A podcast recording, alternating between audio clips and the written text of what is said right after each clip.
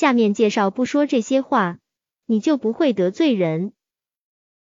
炫耀自己的话不说，夸夸其谈的话不说，贬低他人的话不说，打击别人的话不说，讽刺别人的话不说，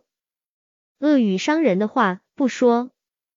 不文明的脏话不说，虚假骗人的话不说，否定他人的话不说，针锋相对的话不说。无谓争论的话不说，怀疑别人的话不说，揭人短处的话不说，戳穿别人的话不说，抱怨别人的话不说，指责别人的话不说，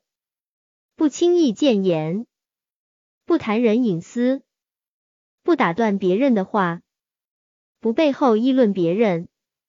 不问别人的工资收入。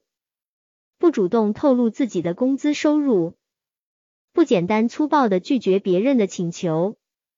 不要以命令的口气，以高高在上的姿态与人说话。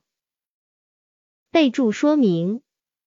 一、除非是自己的家人、亲人或者很好的朋友，或者因为工作业务需要，不要轻易给别人提建议，不要轻易否定别人，不要好为人师。这是生活中很多热心肠常犯的错误。例如，身材偏胖的的小丽刚买了一件新衣服，在路上遇到热心肠赵大姐，高兴的问她：“赵大姐，这是我刚买的新衣服，你看漂亮吗？”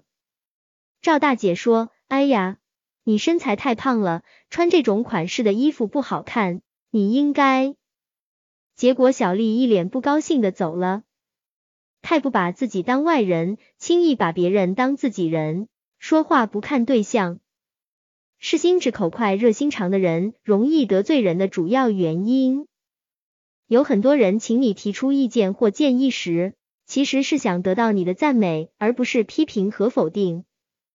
如果我们在生活中遇到这种心直口快、热心肠的人，一定要倍加珍惜，千万不要错误怪罪别人对自己的批评。